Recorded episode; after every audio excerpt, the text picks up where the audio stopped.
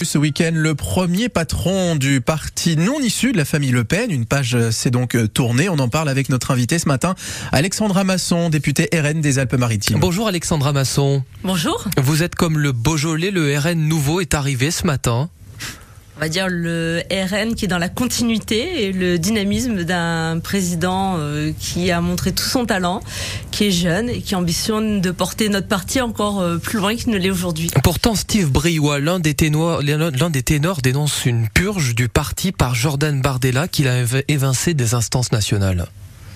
Écoutez, Steve, qui est un ami hein, que je connais bien, euh, a beaucoup beaucoup œuvré pour que Marine Le Pen soit euh, là où elle est aujourd'hui, c'est-à-dire euh, la première force d'opposition politique en France.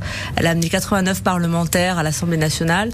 Steve Réoy y est pour beaucoup. Avec Bruno Billes, ils ont tous les deux beaucoup aidé Marine Le Pen. Alors pourquoi il n'est plus aujourd'hui dans les instances? Je pense qu'il y a eu une volonté de changement. Il y avait des désaccords entre eux sur sur la manière peut-être de voir l'avenir du parti et c'est bien dommage. Hein, je le regrette quand même parce que effectivement c'est toujours euh, négatif de voir des gens qui n'arrivent pas à s'entendre. C'est une purge, je le dis. Hein. C'est une purge. Non, je, n'emploie jamais ces mots-là qui me paraisseraient extrêmement excessifs.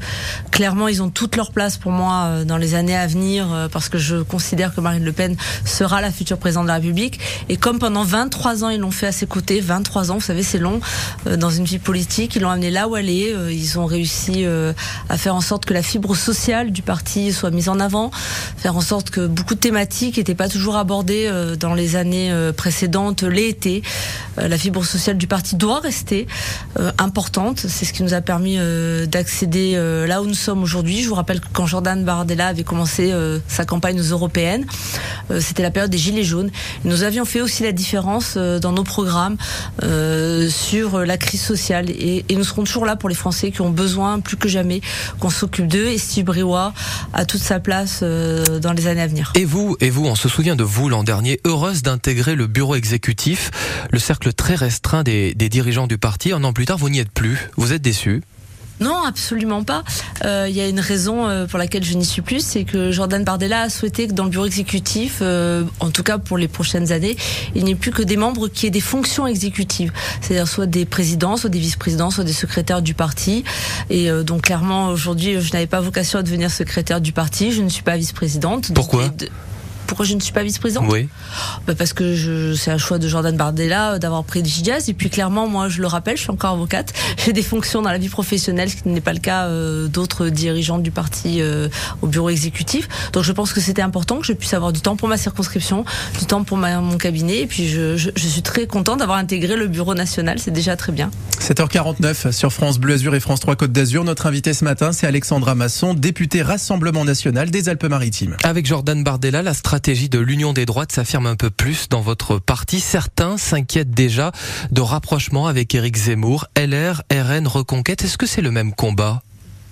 Alors clairement, euh, vous m'auriez posé la question euh, il y a 15 ans, je vous aurais répondu peut-être. Aujourd'hui, ce combat, pour moi, il est complètement dépassé.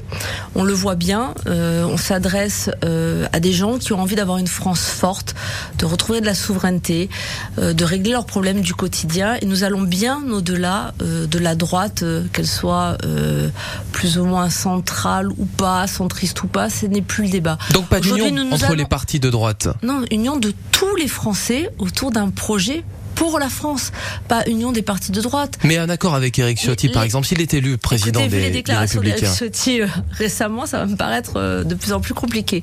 Eric Ciotti, la spécialité, c'est marche avant, marche arrière. Euh, là, nous sommes depuis quelques jours euh, dans une marche arrière prononcée, c'est-à-dire que par moment, ben, on le sait, hein, il dit exactement la même chose que nous. Et puis devant certains enjeux électoraux, à chaque fois, il recule, il met la marche arrière. On verra bien dans les années à venir. Nous, en tout cas, on s'adresse au peuple français, au peuple français qui quand même souffre. Euh, se sent de plus en plus en insécurité, euh, a l'impression d'avoir un pouvoir d'achat qui diminue de manière permanente. Euh, et nous sommes, je pense, les seuls aujourd'hui à avoir un programme fort, à leur parler, à les respecter et à leur tendre la main. Et nous allons bien au-delà de toutes ces droites-là. Un dernier mot, Alexandra Masson, concernant cette fois euh, l'affaire qu'on appelle ainsi maintenant l'affaire Grégoire de Fournas, votre collègue à l'Assemblée jeudi, euh, accusé de, racisme après ses propos euh, qui réagissaient à une question d'un député insoumis, un député noir, et qui évoquait cette phrase qu'il retourne en Afrique. Est-ce que vous condamnez cette phrase? Alors le débat, déjà, vous venez de dire des propos racistes. Je rappelle que Grégoire de Fournas n'a absolument pas été condamné pour des propos racistes. À la présidente de l'Assemblée a quand même dit, Yael Braun-Pivet a quand même dit, les propos racistes n'ont pas leur place dans l'hémicycle. Hein.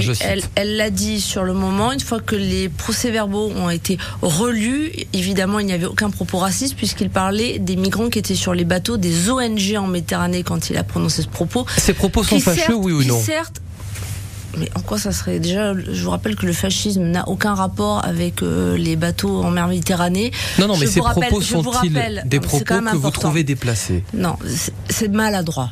Voilà. C'est-à-dire, mais il faut aussi se remettre dans le contexte.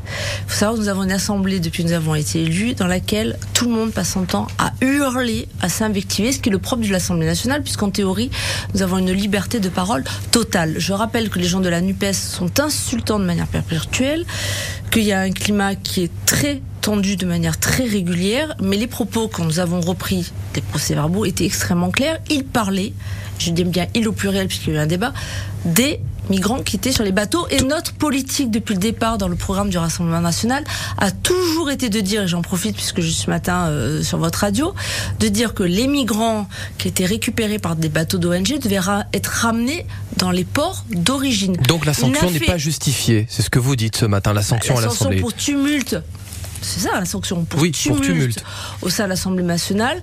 La sanction la plus forte pour un tumulte me paraît complètement inappropriée. Alexandra Masson, vous restez avec nous ce matin. Merci d'être avec nous.